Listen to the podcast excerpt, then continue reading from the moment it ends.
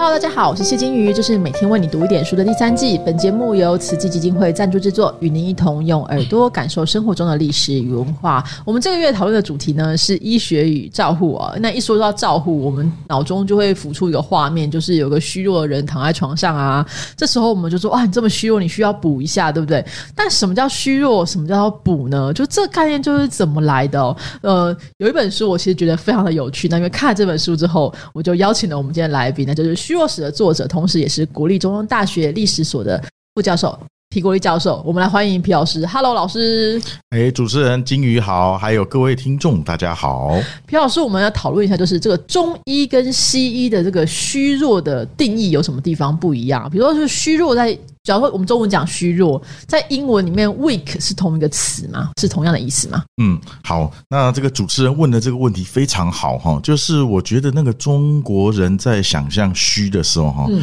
那以前也有学者研究，就是说虚，还有中国人很多讲虚或欲，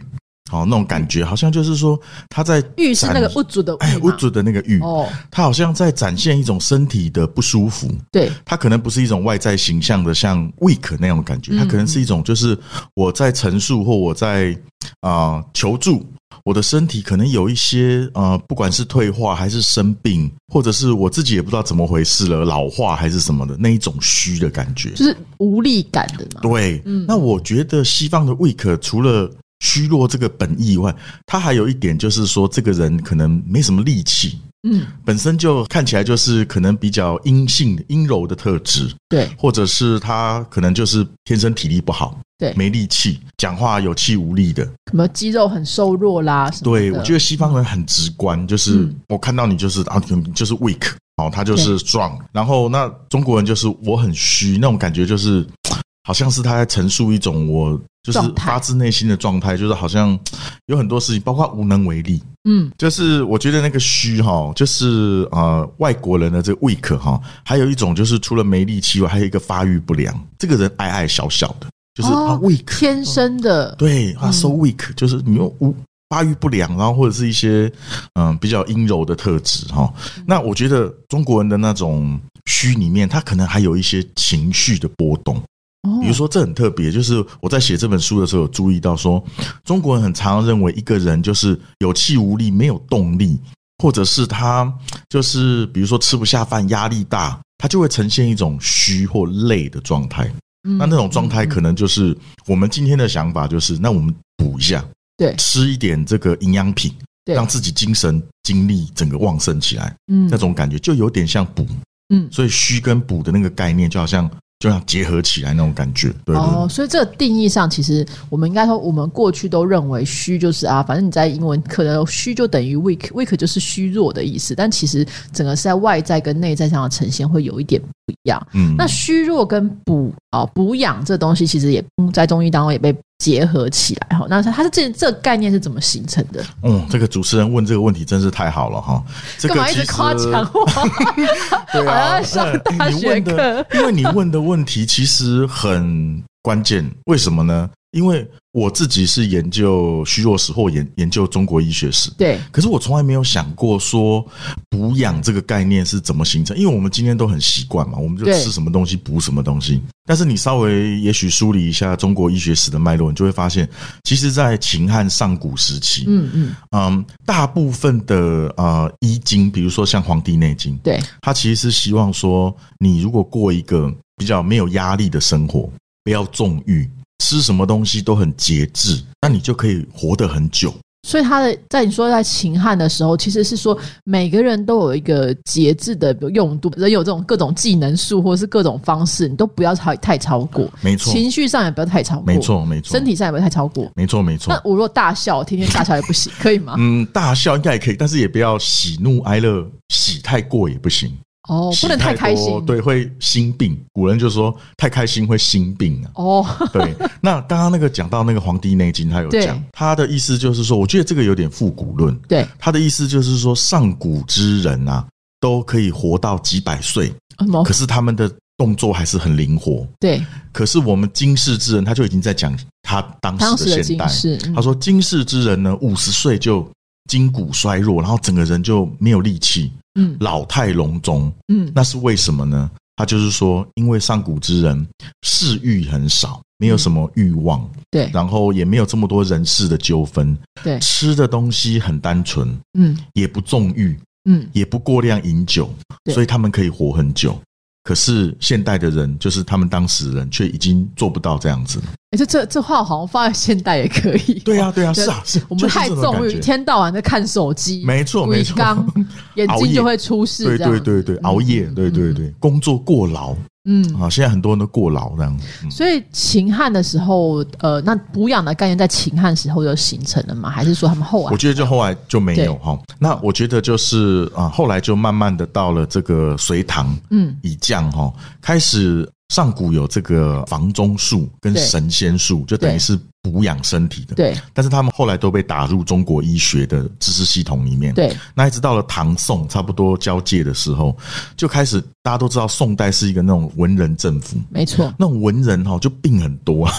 就常常写写东西啊，熬夜啊，或者是每天读书考科举哈、那个压力很大。嗯，所以呢，一直到了这个宋代到金元时期，就有这个金元四大家，这个很大家听过哈、那有这个补土派，所谓补土派就是补脾胃，补脾哎、胃，补脾胃。补土派的认为说，如果你的脾胃受伤，或者是脾胃功能下降，对，那你全身都会坏掉。就说这些消化系统啊那种概对，念，嗯就有点像消化系统。那另外一派叫朱丹溪，叫养阴派。嗯。嗯，那养阴派简单就是说，你喝酒喝太多，或者是比如说我们今天抽烟、嗯，吃炸的、辣的、熬夜，那你就会呈现一种火气大的状态。哦，我们常说那我们你就要灰气多爱讲看凉丢，丢丢，然后就要去补阴哦，啊，补阴，那就变成说，不管你怎么补阳，还是补阴，还是补土，其实开始都补的概念开始出来。就是各种方式，你可能没错缺什么，我们就来补一点。没错，也就是说，我生病了以后，我就是要透过补来治我的病。嗯，嗯，那这个概念大概宋以下就很明显了。哦，那到了明清就更严重，因为明清就是照医学的说法来说，明清就是很多人就是会求那个仙药、灵药，然后就是为什么呢？要纵欲啊，嗯，就很多的的，人一方面当然跟他党整个社会文化很富裕，有很多的对享乐有关嘛。对我们在对读那明清史都有那种什么众乐的欲没望、错，啊，没错，没。错，明晚明的时候很开心啊，对天天开 party 啊，等等对，的就是那个王洪台老师说“声色犬马”，就这个时 代，啊，对，但是在读历史的人看读起来觉得特别的向往，对对对所以在明清时候，这个补养的概念越来越多，嗯对而且很明显就变成说，你身体不好，我们说啊， 那你补点什么吧，没错你气不没错好，你要吃点什么补一下、啊，对等等对对，或者说在这个时候，我们是不是特别的害怕就气力丧失或虚弱这件事情？对，因为这段时间就是很多读书人或者是纵欲或有钱人家，他常常会发现，其实我们今天也可以感受到，嗯他们当时这样讲不是没有道理的。你不要说纵欲了，你比如说夜夜笙歌，你想夜夜笙歌的概念是什么？可是夜夜笙歌完以后，其实你是很累的。嗯，好，你晚上不睡觉，跟人家喝酒，然后玩啊，哦对出去玩啊，飙车啊，其实是干嘛非常累的。对而且大部分说实在，做这些活动的都是年轻人。嗯我觉得中国人对虚的描述里头有一个很重要，就是到明清以后，慢慢你比如说一个人大概到四十几岁开始的时候，你就会感到很多过去想做的事你都做不到哈嗯，包括你想要过去很有创造力，然后可以熬夜看书，可以做很多事，但是到现在都了四无十法岁以后就不行了。那他就会感觉到为什么我不行啊？因为我虚了。可他没有感觉到这是一个老化的自然现象嘛？呃，我觉得可能大家都知道说，人都会这样子，就中国人也会认为说我老了，或者是但是拔苍齿摇啊对，都想要延寿。我觉得延寿的概念也是很重要的，嗯就是所以当时很多那个药哦，嗯它是补药，但是它就是后面就写延寿啊，嗯，延寿。所以他嗯就当时就到明清之后，这个补养的概念，就是说希望把自己的身体的情况拉回到，或是至少补到一个呃像年轻时候这样嘛，所以就对有点回春这样的概念。对对对，有点回春，所以我们 OK 说近代常常被用的就是返老还童嘛啊，千年传统，全新感受。你看那个外面的卖的那些东西都一样、对啊，对，都一模一样，都一样。什么回春丹？你看，你听这个名字就是有回春嗯返老。丹啊，谁谁谁对吃了之后头发就变黑了、啊，没错，什么没错，的没错，没。错。嗯 对大家对于对，的年轻的这个期待还是很强的，没。错，没错。哦那我们刚刚讲到明清，可是到了中国近现代之后，整个西医传进中国、传进亚洲之后，他们这两部分有结合吗？就是像我们现在如果去西医的医院里面探病，看到老人家就会问说：“医生啊，这是属要报结不？”然后医生可能也会顺着你的话说：“哦，你想给他吃什么？吃一点什么汤啊，或什么？他愿意吃就让他吃嘛，就让他补一下这样子。嗯所以我们两边会混用，或是互相的去诠释这个部分吗？嗯，会的。就是说，西医刚进来的时候，他们其实也带进很多新的西药。对，哦，那这些西药难免的，就是它如果商品化的时候，它难免就是希望你去买嘛。那他会就是用一些话术，比如说你要买这个药，可能如果你今天是生病才吃药这件事情，对嗯你可能不是那么好卖。那你一定是创造一个药，或这个药是它可以解决你很多人的日常的问题。嗯哦，那补就是一个很特别的现象，对比如说你工作累了需要补哦，你可能有些事做不到啊、哦以前可以跑一百公尺，现在跑不动了哦，那补一下，对不对？我长得不够高怎么办？补一下，呃什么都可以 补哈、哦。所以当时的西药哦传进中国以后，他们也用中国人的这个概念，比如说补血，哦中嗯国人特别对补血很执着，对，嗯没错，对补血很执着。你看这个血，如果说以中国医学来讲的话，血跟精其实是一样的，嗯，血精汗都是一样的。那女孩子她当然每个月都有月经，那你今天跟一个女孩子讲说我们要补血，她不会反对，因就为是她反认正为我失去嘛，对我失去了，我一定要补啊，嗯就那种感觉。那男生呢？哎呀，你这样子就是因为你精力不够，那我们来补血，血就是精嘛。嗯，那男生听进去也会觉得说，那我也来补一下。所以那个补血药当时很红啊。也就是说，当时你说西医在传进中国的时候，嗯它其实用了蛮多这个补的概念去嗯推销它的商品。对这样对子对，哦，那整个这个虚弱的这个概念，到了就是从呃秦汉到嗯后来唐宋，到了这个明清，当然更多。嗯然后到现代之后，这件事情跟西医又混杂在一起。那学长，你这样观察整个这样中国史的变化嗯，的过程当中，你有觉得什么有什么地方是你觉得特别有兴趣的吗？就是虚弱这个概念的转变，这样子。好，那我有两个可以分享哦。第一个就是很多学者也研究过，就是神经衰弱。哦，好，对神经衰弱就是，当然现在已经没有神经衰弱这个名词，现在很多人都说精神官能症。对，可是那个时代就是说，你你比如说神经，可是它其实后面两个字是衰弱，嗯所以不管是西医的语境或中医的语境，都把呃神经衰弱这件事情建构成是你一个虚的状态，哦，这件事，所以你可能要吃一些补养的，不管你用这个维他命补，或者是你用这一些补血的药补，或者是比如说我书中提到的荷尔蒙对来补，其实都是一种补。嗯补充他这种啊、呃虚弱的症状，就神经衰弱。那刚刚不是我们有讲到什么顾颉刚啊、鲁迅，对，他们就是都认为自己得神经衰弱。那那种神经衰弱怎么形容呢？就是顾颉刚说的，他一起来就是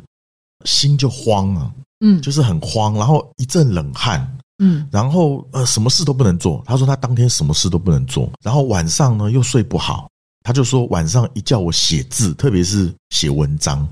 他就压力就来了，就神经衰弱就犯了，嗯他就会去找这些药来吃。也就是说，我们现在看起来算是比较偏精神科的部分，当时被统称统称为精神经衰弱。没错，被归到这个里面。这也是很有趣，因为我们的现在精神科分类也是从神经科分出来嘛，没错神经内科分出没错没来错。然后它在中国近现代，就是大概是可能明初的时候，这件事全部被绑在一起，然后他们认为用吃的就是可以让这件事情可以解决。嗯对，，补回来。哦，好哦，天哪，对，您刚刚讲到补，就是我将要讲第二个。对好，第二个很特别，就是因为当时西医已经发现这个荷尔蒙，对，那他们就是抽取很多动物的生殖器里头的荷尔蒙来做成药物，然后打在人的身上，打那这个进去人对，因为打比较快。如果你用吃的话，会被胃酸破坏对掉。对对。所以当时中国有卖很多那种针，就是自己打。哦，什么打什么东西这样子。对，我跟你说，哦天哪那个钱玄同、顾颉刚都打过。我的妈呀！这是令人难以置信，这就样是说，哇，这因为他们都痛苦嘛，就是觉得自己很衰弱这样子。对可，是中医没有荷尔蒙，嗯，所以中医要把他的补这件事情再论述一下。那我觉得这很有趣，就是他认为中医有非常多的吃的习俗，他们认为就是一种补。哦那可能里面也有荷尔蒙，这都是传统中医说以形补形的这个概念对之一。另一部分其实是某一种猎奇的心态，没错或者是觉没得错说我可以截取这些没东错西，其实都没错是不好的。对对，这不好。我觉得西医慢慢的，它进来也有一些好处，比如说它就会扭转这种观念，他会说，其实要补这件事情，你对就吃含有蛋白质的，对他。们可能会用营养素去框那个补那个概念。哦，比如说你可能要吃蛋白，你可以吃大豆蛋白啊，这种也可以啊。对对或者是你对不一定需要吃猎奇的东西才可以没做到错，没这件错事。我觉得这一方面西医的论述多少把中医应该把他的论述或者是他的市场抢过去。嗯，所以，我们今天说我们要补，或者是我们营养不够，我们要转骨或什么的。转骨这个也是中医的名对词对对，那可是我可以吃钙质啊，哦，补钙或是喝对啊牛奶、喝豆浆，对，所以我觉得吃西这医种某一个部东西嗯分把这个补的这个概念也拿去挪用，那挪移了中医原来占据补这一块的板块啊。哦，这对真的对是对非常有趣。所以秦汉一开始是提倡的是说，呃，不一定要补，但是你就是有所节制。。对对，然后到了唐宋的时候，开始出现说，哎，我们可以怎么样补？对到明清的时候是大补，大补，对， 什么都要补。什么都可以补对对药对对。我印象中，我有一次看那个康熙皇帝的《庭训格言》，嗯然后他就告诫他的孩子们说，不要一天到晚给我吃人参， 他就说吃人参吃太多你们会出事， 就是一天到晚都是觉得东北人参很多可以乱吃是吗？ 对 啊就是说，我们刚刚讲秦汉到清代的时候，就讲说可以补大补，然后对到了近现代都西医进来之后，其实他去试图用这个营养素的方式，对用一些西药方式嗯去，比如说抢夺，或是说争取这个市场也 好。对对对，所以到我对们现在，其实我们看到很多透过这些维他命啊，透过这些元素嗯去想办法让大家可以倒回来。比如说，我们可能啊让你补血，你可以吃什么什么红曲啊， 对对对对吃什么东西，我们用这样的对方式去处理。这没样子错没错，这个没错过程真的非常有趣。你怎么会真的注意到这个题 目啊？呃，就是自己身体也不好嘛，就是我以前你也是很虚，哎，我也很虚， 就是外强中干被他讲，因为我本身有比如说痛风，哦， 对，那这个病就会让我想起很多，就是说我觉得人很多病，或者是你要解除某个病，其实都是吃出来的，嗯，哎，吃影响很大，然后就想说，哎，那我来研究一下这个补这个东西，这样子，嗯嗯对对对对。所以其实呃，很多的历史学的研究其实都跟我们学历史学家本身的状态是非常有关的。真的，哦真的那，学长，你最近在研究的东西还有什么东 西？我最近就是前一阵子出了一本流感的书嘛，嗯就是讲中国近代大流感。没错，呃，因为西方人对流感有很多这个误解啦，然后对嗯中国的流感，对那我就想说，透过一本书，然后告诉大家，当时一九一八到一九二零，呃，啊中国的 Spanish 流感， flu 的那个，对对对嗯，发生什么事情这样子？对，所以呃，我们之前第二集也有讲过美国的那个大流感，嗯所以我觉得刚好看学长的这本书，大家如啊，果谢两谢谢谢，两本书一起看的 话，对观你就觉得特别的有感。这样谢子谢谢谢。谢谢。那还有什么最近正在执行的计划吗？哦，现在正在做一个蛮特别，就是老人。